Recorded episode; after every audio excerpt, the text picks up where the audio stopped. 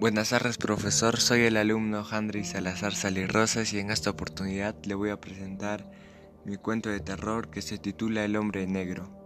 Cuando tenía 7 años en la colonia donde vivo, apenas comenzaba a meter tuberías de drenaje y pavimentación, de modo que era espantoso salir a la calle porque había cerros de tierra por todos lados.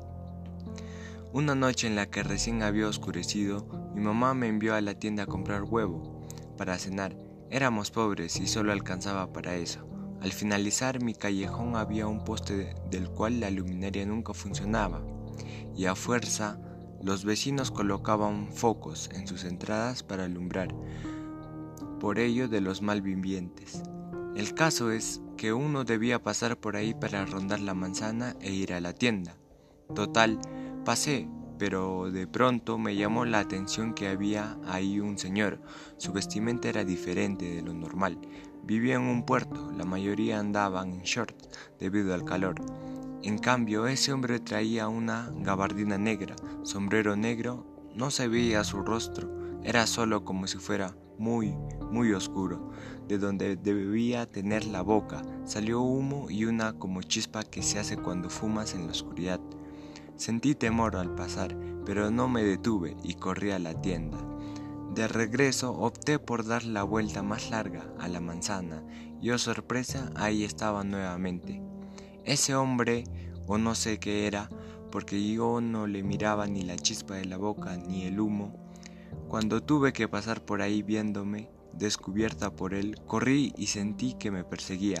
Mi corazón latía fuertemente del miedo a que algo malo me sucediera.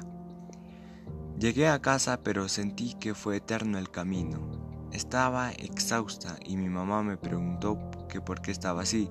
Le conté lo que me había pasado y no dudó en alertar a los vecinos que un extraño, quizás un asesino o violador andaba merodeando, buscando y no hallaron nada. A la hora de dormir, al cerrar mis ojos, solo miraba a ese hombre parado ahí con su gabardina, el humo de su boca y esa chispa. Pero había algo más, lo soñaba y me decía, ven conmigo, te daré riquezas, dinero, joyas, lo que quieras. En ese entonces yo era religiosa, dedicada y no acepté.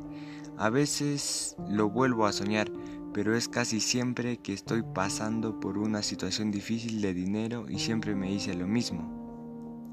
Ándale, ponte aquí frente a mí, dime quién, dime que soy tu Dios y te daré mucho dinero y joyas, serás muy rica. Pero siempre recuerdo que pudiera tratarse del diablo y me niego. Tengo miedo de que un día yo me vea en tal necesidad y le diga que sí. Gracias.